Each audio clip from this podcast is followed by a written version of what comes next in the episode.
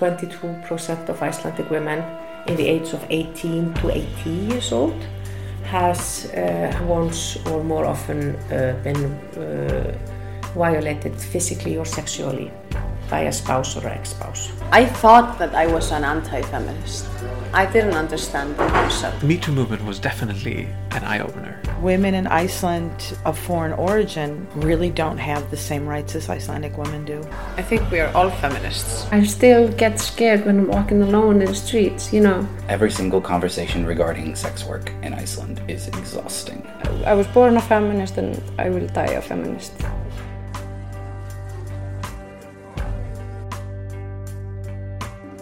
Episode 12 Medias and Feminism.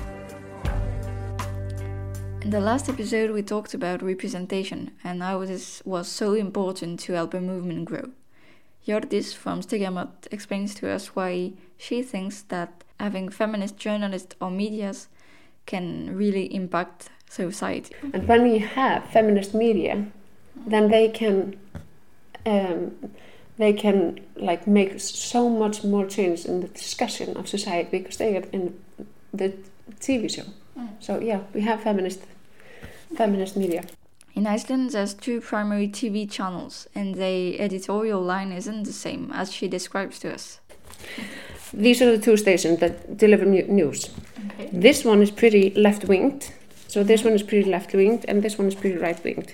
So this one like uh, covers uh, news and feminist news uh, more like in the that more like in in that uh, direction in the left-winged, and this one covers news that is more like in the right-winged. So, yeah.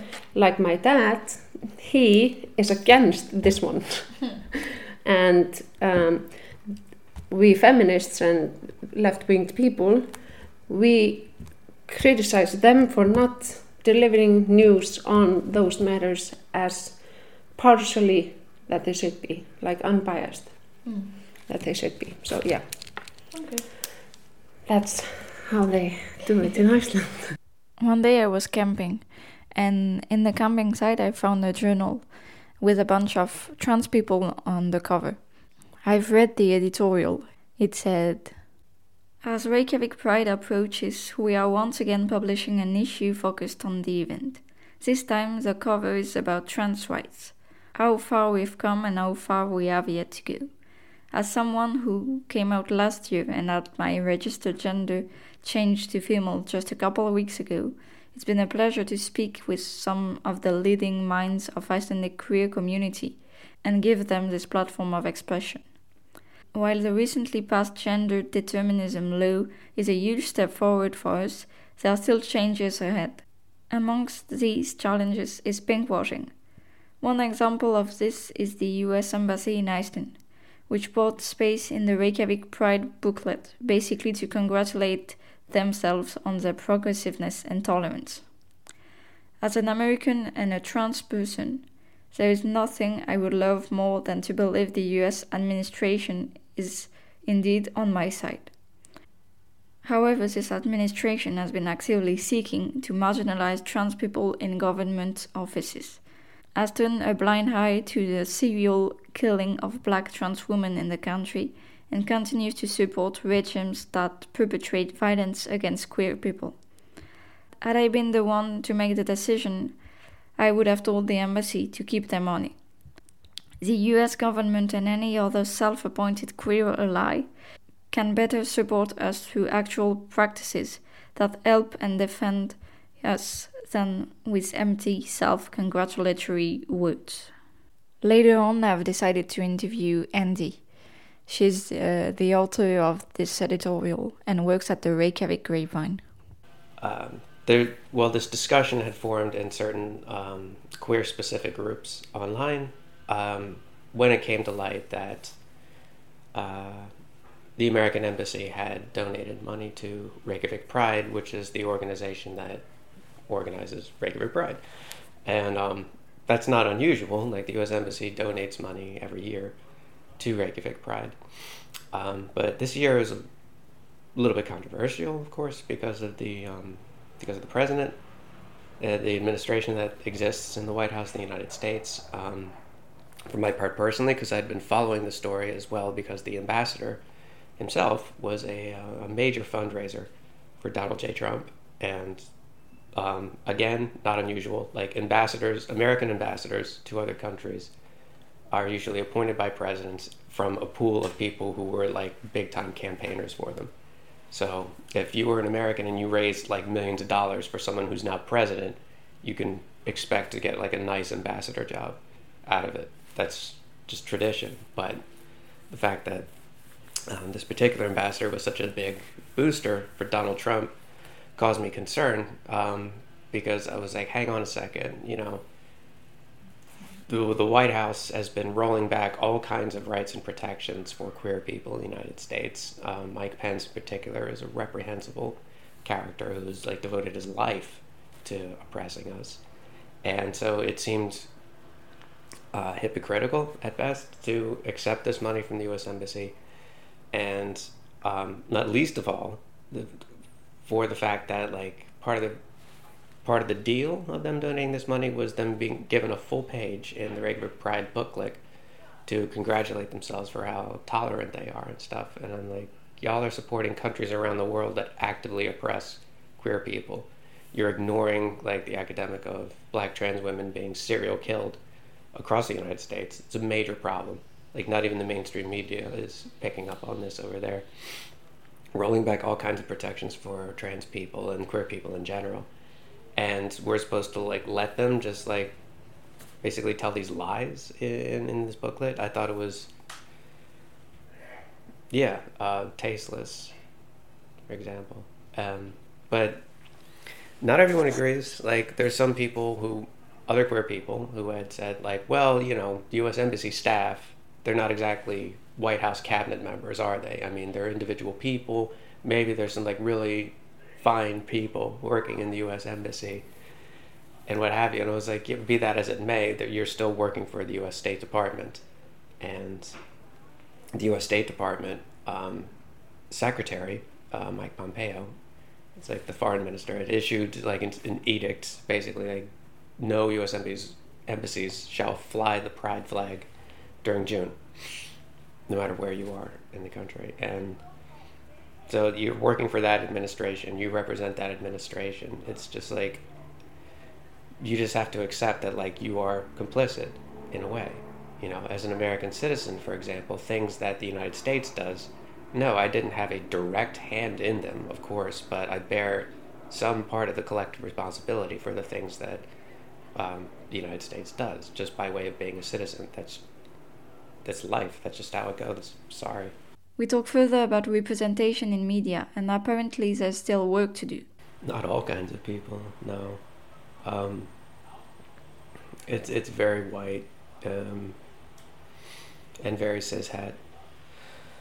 Um, it's you know, and it's it's odd to me because I like foreigners comprise nearly ten percent of the population, and yet you'll be hard pressed to see a lot of foreign-born people on Icelandic television you're sure as hell not going to see 10% um, in the Icelandic media. There are some foreign born people who, or people of mixed backgrounds, who have been prominent in the media here, of course. Um, but it's still like far, far, far below the actual proportion that that that uh, foreigners comprise. Um, there's like some gay men and gay women who are very um, popular culturally in this country, to be sure. Um, trans people, that's starting to happen a little bit, but like it's still pretty much at the point where we're not, we're still like in the activist circle. The podcast revolution has helped many women create their own one as Suna explains to us. I can see it now, and after Smápláss, I see a lot more of podcasts that are made by women, like two or three women talking together, or, or like, I think that's so great, and that just shows also like, if you see one person doing it, you think, oh, I can do it too. It doesn't become like this. You, you don't have to break on through mm. to the other side anymore. You just have to. Oh, I can do it. In 2008, she created a feminist radio show for the national radio with a friend and the road to do so wasn't as smooth as she liked it to be. Uh, it wasn't as easy as I thought it would be. Um, just like uh, in the national radio, they had these um, idea days, and so there were like uh, hundreds of applications, and and uh, our podcast Smápláss was supposed to be on the national radio channel 2 but um, as soon as we found out that we had like won the the idea competition they changed the the boss like who does the who calls who who decides what's going to be on the radio for that channel. And so they changed that person and so he was like no there's no space for small space on this channel. Like i'm sorry and he didn't even give us an opportunity to do like a, a, a pilot or anything. And that's when um, Elin went again to another episode days and I was so pissed that I was like no I'm not gonna be a fool. This was actually like the third time then then I would have gone and won and got to know even um, so I was like I'm not gonna do that. But she went and there was this woman uh, who said like yeah I really loved your idea. I was at the panel. I really want to give you a chance at this new channel that's gonna be a podcast channel for the national radio. And that's how we got our break.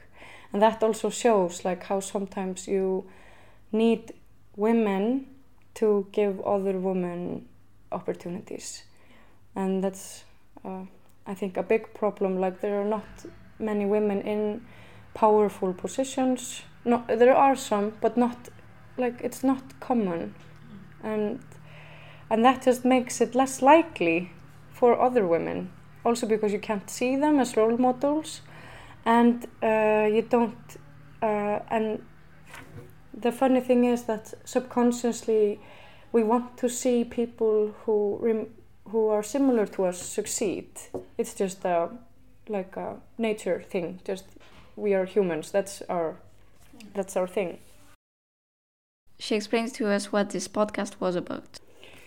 Yeah, so uh, it's um, a pretty common knowledge that Iceland is a, a feminist paradise, or so they say.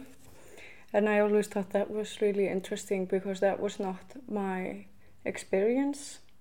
There was a lot of misogyny when I was growing up, like uh, in high school, lot of slut shaming, uh, victim blaming, shame, and just in general women like didn't seem to get the same opportunities as men.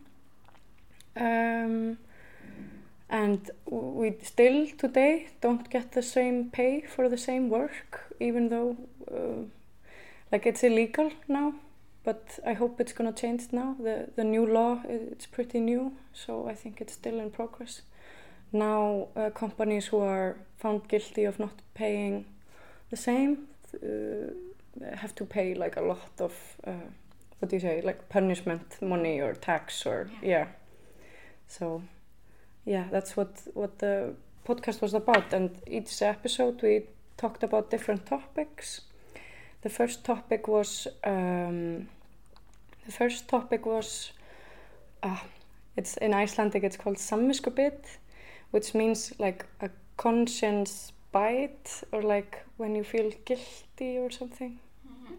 i don't know like when you feel uh, like uh, like for example like very common for women to apologize for everything that they do. And just that episode was about that just like feeling this guilty and like feeling like you're never good enough. That was the first topic. But then we ranged from everything like gradually the topics became more about like cultural issues like um, and just hearing it from you know a person who ex has experienced it firsthand I think is always really good and interesting to uh, expand um, the general public's knowledge on the topic what it's really about.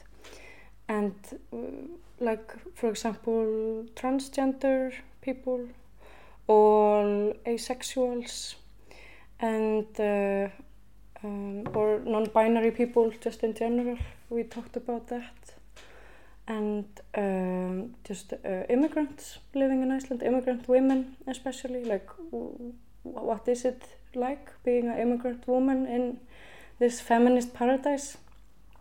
Do they experience it like that and so forth? And then just everything from period to birth or sometimes we did just like a fun topic about like women on screen, like the roles women are supposed to play and stuff like that. So I thought that was really, for me, like one of the most fun I ever did to uh, just talk heart, uh, heart to heart with people and record it and with a sense of humor and like just like real conversations are. And about the podcast that we did, it was really interesting because uh, we didn't get a lot of money for doing the podcast, so we thought the easiest way to do it was to just have a one take. So we never edited anything out, we never changed anything, it was just record and publish. So for one hour every time, that was what we did. Oh, okay. Yeah. so nothing was left out or or censored. Um, yeah, but ac- actually one time happened that we were censored a little bit, and that was because um, it was about uh, masturbation, like women masturbation, and how that is still a big taboo. And uh, I really wanted to reach out to people and did like uh, uh, research about what women can do and it was also about just women orgasm in general how women don't seem to have orgasms. Uh, sadly that's like almost 50-50 or something of women that don't experience orgasm ever. Or I don't remember the exact number but uh, I, the numbers were shocking to me at least. That's what I'm trying to say. 50-50. Yeah, it was it was pretty high. I was pretty shocked to find that out, and also just yeah, like why is it harder for me or harder? You know, uh, it, and then I realized like oh, it isn't hard. I just haven't had the tools to do it properly or the right mindset. So there's this thing called uh, womanizer. Um, yeah, you've heard about it. Yeah. Great thing. Uh, like yeah, helped my orgasm, saved my orgasm. Um, so I just wanted everyone to know about it, and uh, so we were giving this Instagram account as a platform, and I was just talking about like, oh, okay, I'm gonna try the womanizer and see if it really works, and uh, and then like stopped, and then after I said like, yes, I had the orgasm after just five minutes. It worked really well. Really recommend it. It's yeah, I was surprised that it worked so well. And uh, they, they, when I say they, the men bosses were not happy about that. They thought it was too, too extreme and uh, vulgar, and they even accused me of doing something. Um, they accused me of doing it like like I was on purpose trying to do something disgusting on the medium. Like it was, yeah, and it was, it was horrible that experience because that was like the last thing that I wanted to do, and I didn't even realize that it was still such a um, taboo subject. And I mean, I realized it was a little bit taboo, but like not to the point where it was forbidden completely to talk about in public. So, and also just a total contrast of uh, this is what the episodes are about, talking about uh, things that we all do or all think, but seem to be in the closet or something, like not um, socially acceptable. Just like basic things, like women speaking their minds in public. That's the problem. I was gonna say, like, the national radio is maybe sorry to say, National Radio of Iceland, a, a little bit of a dinosaur, like a little bit. Like they're they're they're trying to be better, and I can really feel that they're trying. But at the same time, like with the masturbation, um, censorshipping stuff, that I was like, wow, like, is this really the thing that should be censored? Because last week I saw that you did an episode about young men uh, promoting drugs, like with uh, music stuff, and I was like, how is that?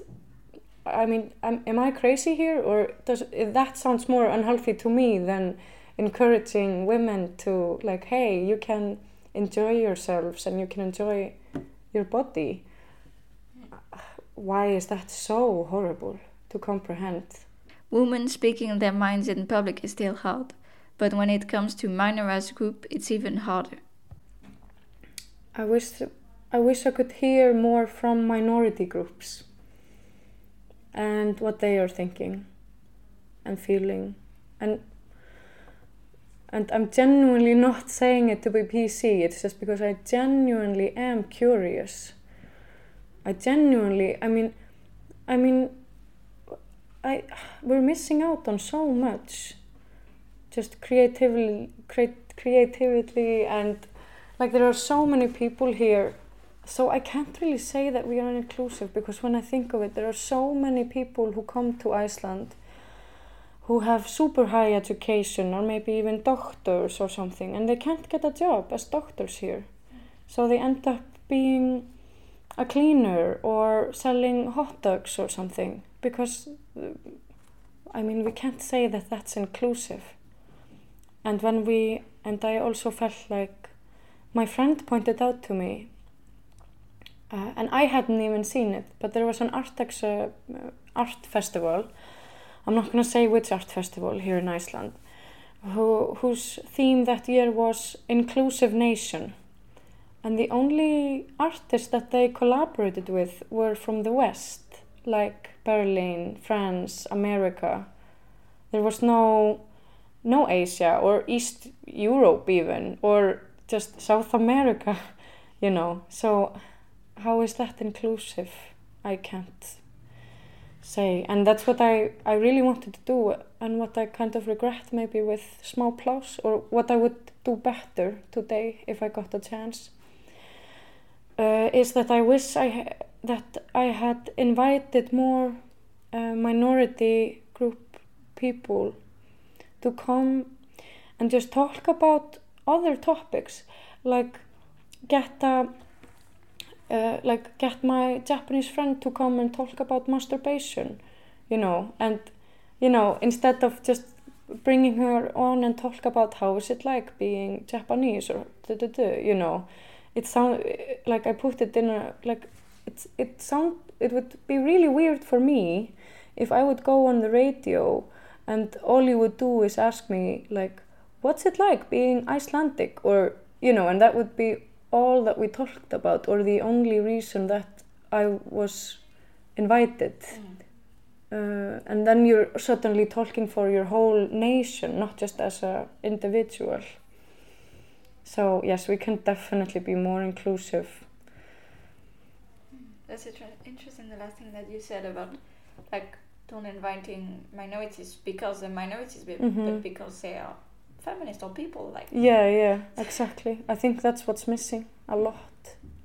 And just because people don't realize sometimes.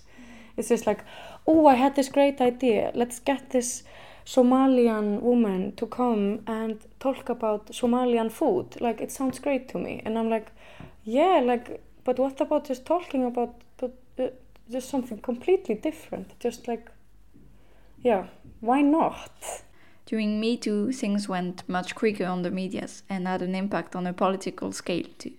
Uh, the athlete women put out our stories. It was 62 stories. Uh, I think six or seven of them were about rape mm -hmm. from uh, an athlete or a coach or mm -hmm. somebody inside the organization. Uh, and and we went straight to the television and we were talking about it and like the day after we were called to go to the mm-hmm. to the Ministry of Education. Yeah, yeah, Ministry of Education, where we had a, a meeting with the minister, and she wanted to do something because, and I always remember the moment we were going into television, and the news reporter Bogi Ágústsson, which is a very calm man. Mm-hmm he was telling this about the stories and he was so mad Yeah. he was very angry because he was thinking i have a girl that is training In sports. in sports and this could happen to her Mhm. uh, and because the mind works in mysterious ways because i've been in sports for so long and i always try to adapt to my environment and it wasn't until like i was 28 29 where i like could step out of the environment and look back on it Mm. and it was very hard to go forward with this and i was like going into television and i was like oh my god i'm gonna make people so mad Yeah, yeah, people yeah. are gonna be disappointed Mm. Also because this is your field. This is your social space. Yeah. Yeah. and it's it's very hard to resist against something that is so big and strong Yeah. Like you get a lot of backlash Yeah. And and I think what the the beauty about Me Too was actually this in Iceland because it was really it got a lot of not just mm, public attention via the Mhm. media but also really powerful political attention Yeah. like Anna's describing. So I think um, the the size of the country surely matters because not it's not in every country where the minister of education would Mhm. call you up and say, "Okay, this is a problem. You need to come here." The size of this country really matters because social changes can be more efficient when there's just less people. This fact can partly explain why this country is considered to be the most equal in the world. It can also be a motivation to strive and think about the future. We'll do that in the next and final episode. Thanks for listening once again. Hope you've liked this episode. Don't forget to like, share, and subscribe, and see you later for new discoveries.